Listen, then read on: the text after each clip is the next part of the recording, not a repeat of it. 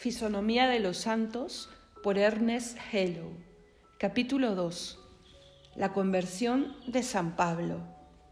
En general, la Iglesia celebra la fiesta de un santo el día del aniversario de su muerte, que es el aniversario de su nacimiento en la Iglesia. De San Juan Bautista celebra, sin embargo, el nacimiento real, porque San Juan nació santificado, pero raras veces conmemora un episodio de la vida de los santos, porque también es muy raro que un episodio sea tan decisivo que merezca una consagración anual y solemne. La Iglesia celebra la conversión de San Pablo porque este suceso presenta caracteres especiales. La conversión de San Pablo es súbita, total, definitiva, magnífica rápida como el rayo e inmortal como la alegría de los elegidos. Tiene el encanto de la rapidez, el encanto de la plenitud y el encanto de la duración. El alma humana siente la necesidad, el amor, la pasión de los cambios bruscos. Es uno de nuestros deseos más profundos. Imaginémonos un hombre que obtenga poco a poco, lentamente, unas después de otras, todas las cualidades, todas las virtudes, todas las gracias espirituales y temporales que ha deseado. Este hombre no ha obtenido lo que más deseaba, la rapidez. Y es que uno de los más grandes deseos del hombre que pide es el deseo de ver la mano que da, y la rapidez deja ver esa mano. El hombre que desea una gracia cualquiera, desea esta gracia por ella misma, y desea al mismo tiempo sentir el acto del don y ver la mano que da. La lentitud oculta esta mano y este acto. La rapidez lo descubre. Y el principal deseo del hombre que desea no es conseguir el don, sino recibir de mano del rayo. San Pablo, consagrado en medio de su furor, derribado de su caballo, cegado por la luz y admirado para siempre. San Pablo, cambiado en otro hombre y cambiado en un momento, responde a uno de los más profundos clamores de nuestra alma. Es cambiado en un instante y cambiado para siempre. Y esta última es otra de las cualidades que nosotros queremos ver en un cambio. Deseamos que sea instantáneo y que sea inmortal Queremos que el súbito estallido del rayo continúe perenne y todavía queremos más. Con la rapidez de la causa queremos la plenitud del efecto y que el cambio de la persona o de la cosa cambiada sea tan completo como rápido, tan duradero como súbito.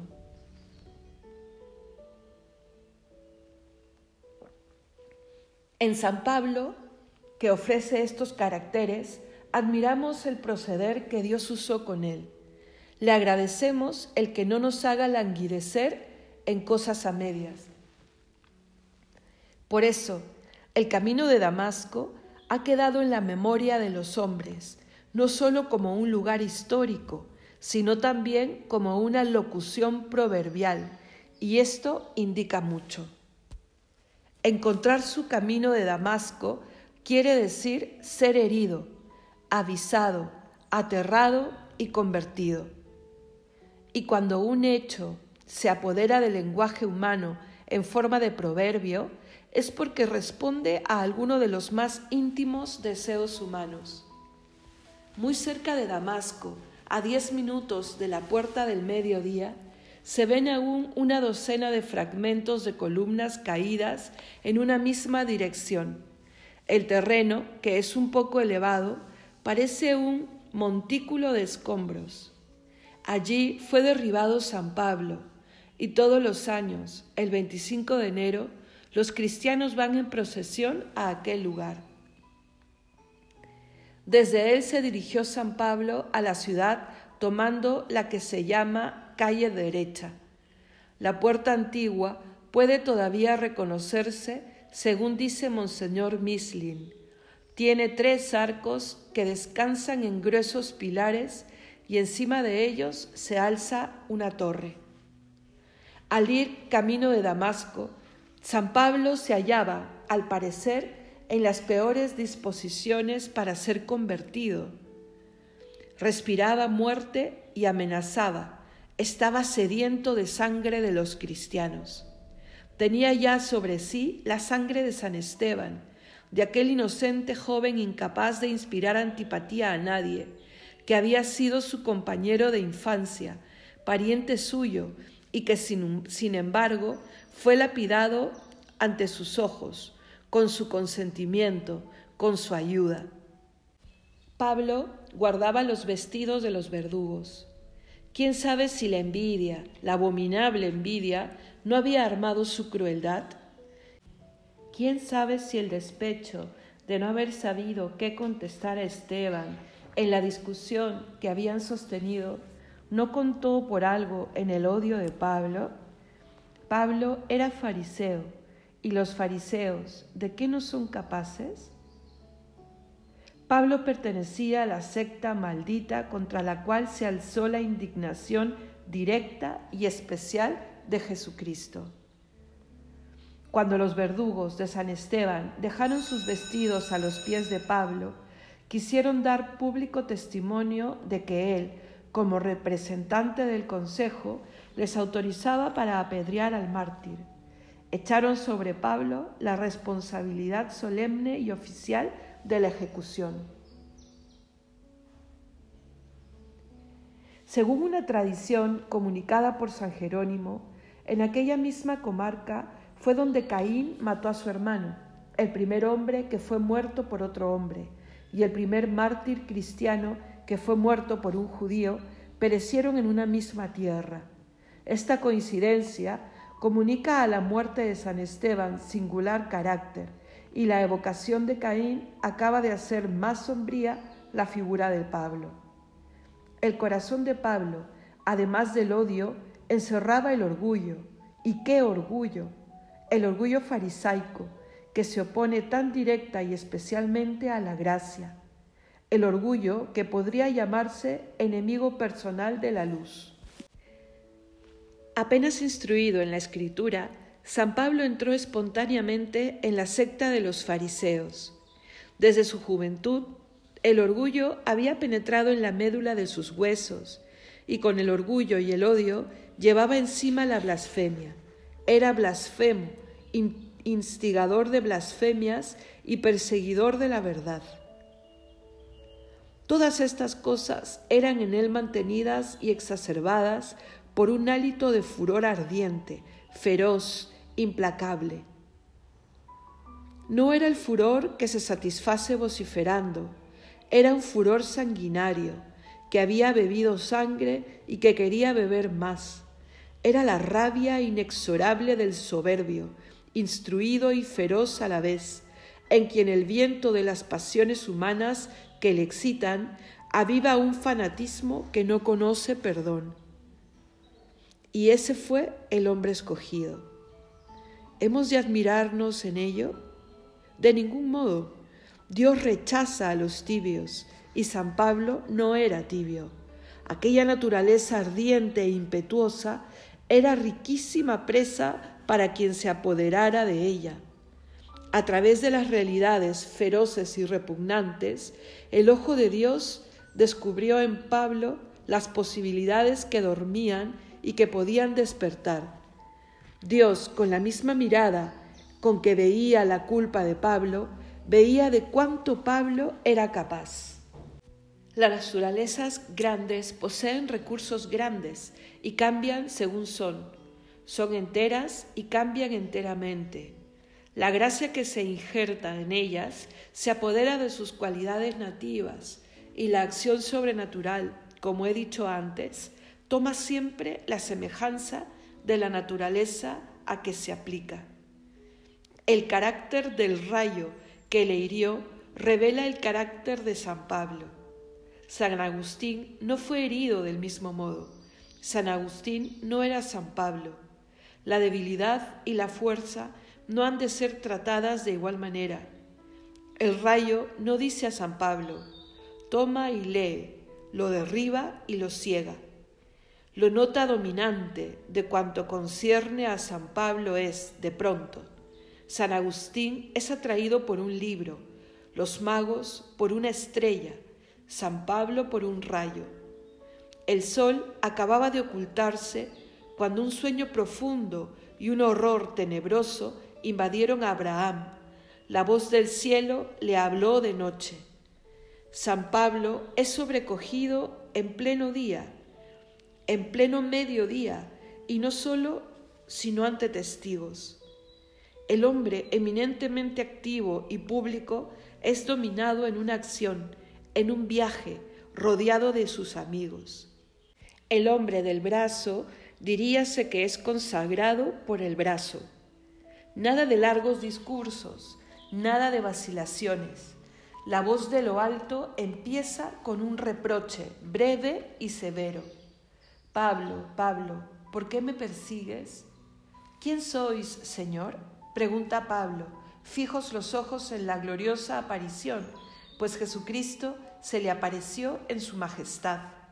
Yo soy Jesús de Nazaret, a quien tú persigues. Señor, ¿qué quieres que haga? Qué bien se ve aquí al hombre de acción, dominado, sorprendido, derribado, deslumbrado, herido por el rayo, no pierde un segundo ni para reflexionar, ni para meditar, ni para contemplar siquiera lo que pasa en su interior. En caso semejante, San Juan tal vez tampoco habría perdido un minuto, pero probablemente su actitud se habría detenido un momento en el dominio del Espíritu. Pero San Pablo es de tal modo hombre de acción, hombre de todas las acciones, que enseguida, y que nunc, aquí y ahora, reclama una, vocación práctica, exterior. No perseguirá más a Jesús de Nazaret, pero entonces, ¿qué hará? Esta pregunta se le impone inmediatamente, no tarda en formularla ni el tiempo siquiera que dura su deslumbramiento, va directamente al hecho exterior. Si deja de perseguir, es menester que haga otra cosa, e inmediatamente quiere saber cuál. Ha quedado ciego y no deja tiempo a sus ojos para abrirse, sino que desde el momento quiere saber su nuevo camino. Sus compañeros de viaje habían visto un resplandor, pero no habían visto a Jesucristo. Saulo, convertido en Pablo, fue el único que tuvo la visión, el único que comprendió la palabra pronunciada en lengua sirio-caldea. Sus compañeros eran judíos helenistas. Cuando Pablo se levantó estaba ciego. Hubo que tomarle de la mano y conducirle. Así llegó a Damasco, de modo bien distinto del que imaginaba. Estuvo ciego tres días y pasó estos tres días de oscuridad en oración profunda. Entretanto, Ananías recibió la orden de ir a devolver la vista a Pablo. ¿Cómo? exclamó, ¿a Pablo que tanto mal ha hecho a vuestros santos? ¿A aquel que tiene el poder de encadenar a cuantos pronuncian vuestro nombre? Él es para mí un vaso de elección. Él llevará mi nombre a las naciones y a los reyes y a los hijos de Israel. Vaso de elección estas son las palabras. Pablo reconoce en sí mismo el efecto de la predestinación antes de comprender los terribles secretos que más tarde reconocerá al ser arrebatado hasta el tercer cielo para oír las palabras secretas que no es permitido al hombre repetir.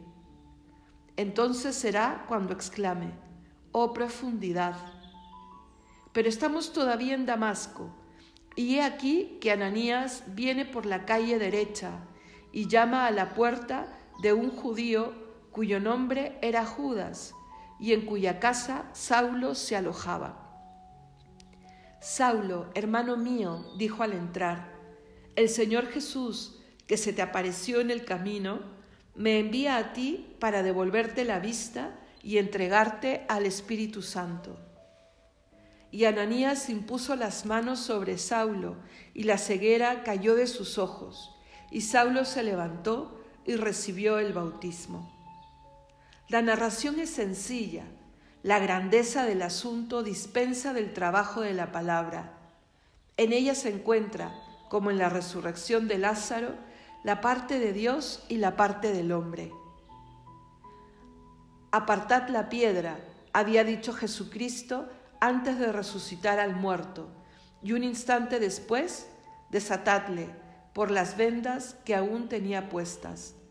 Jesucristo hace lo que solo Él puede hacer y deja que los hombres trabajen en lo que está en manos de ellos ejecutar. Jesucristo, después de haber aterrado a Pablo, habría podido decírselo todo por sí mismo, pero quiso enviar a Ananías. Y Ananías será quien responda a aquella inmediata pregunta, Señor, ¿qué quieres que haga? Jesucristo había cegado por sí mismo a Pablo, pero para devolverle la vista se sirve de las manos de Ananías. Comparado con lo primero, lo segundo, aunque milagroso, puede ser cosa humana. Recibir la luz debió parecer a Pablo algo muy humano, comparando aquella luz con la obscuridad de los tres días. El sol debió parecerle cosa muy pálida comparado con aquella grandiosa tiniebla.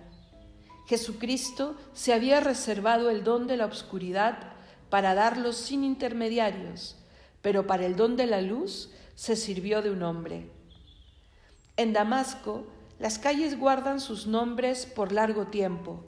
La calle derecha se llama hoy derecha, como en tiempos de San Pablo. La casa de Ananías ha sido reemplazada por un santuario, pero la de Judas por una mezquita. Desde aquel día todo estuvo hecho. Si converso ha habido que al empuñar el nuevo arado no haya vuelto ni una sola vez la vista atrás, este converso ha sido San Pablo. Su conversión fue radical en el sentido etimológico de la palabra. Se entregó por completo. Su corazón, que era fariseo, dejó absolutamente de serlo.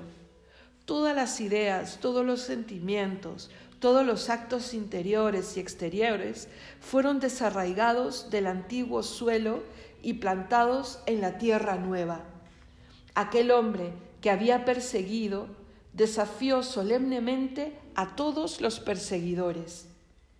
Declaró que nada le separaría de Jesucristo y mantuvo su palabra. Todas las tempestades de la creación se desencadenaron a la vez en contra suya. Su conversión fue la señal para el universal furor de los hombres y de las cosas.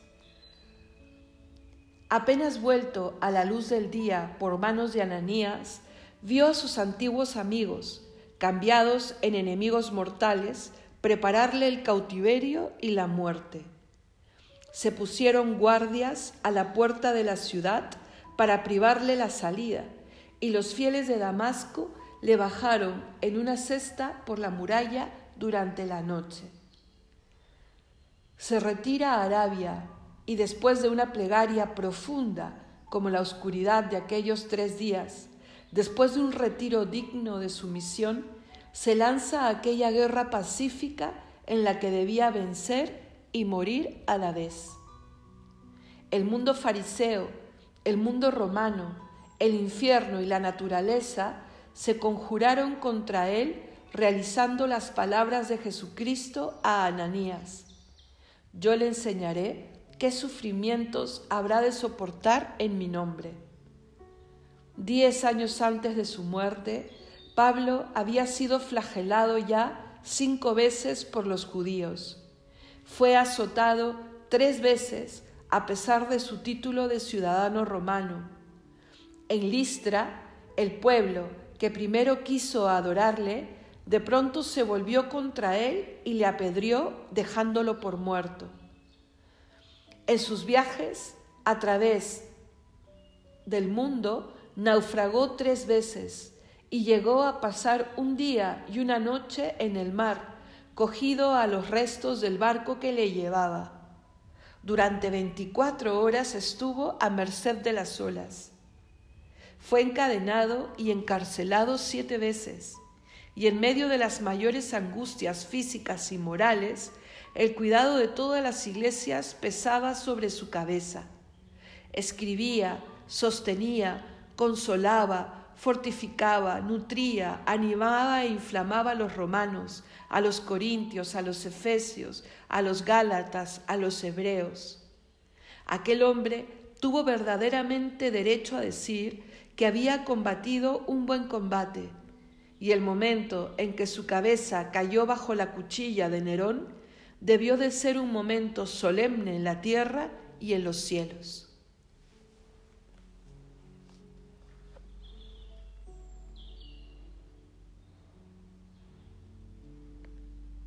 Fin del capítulo 2.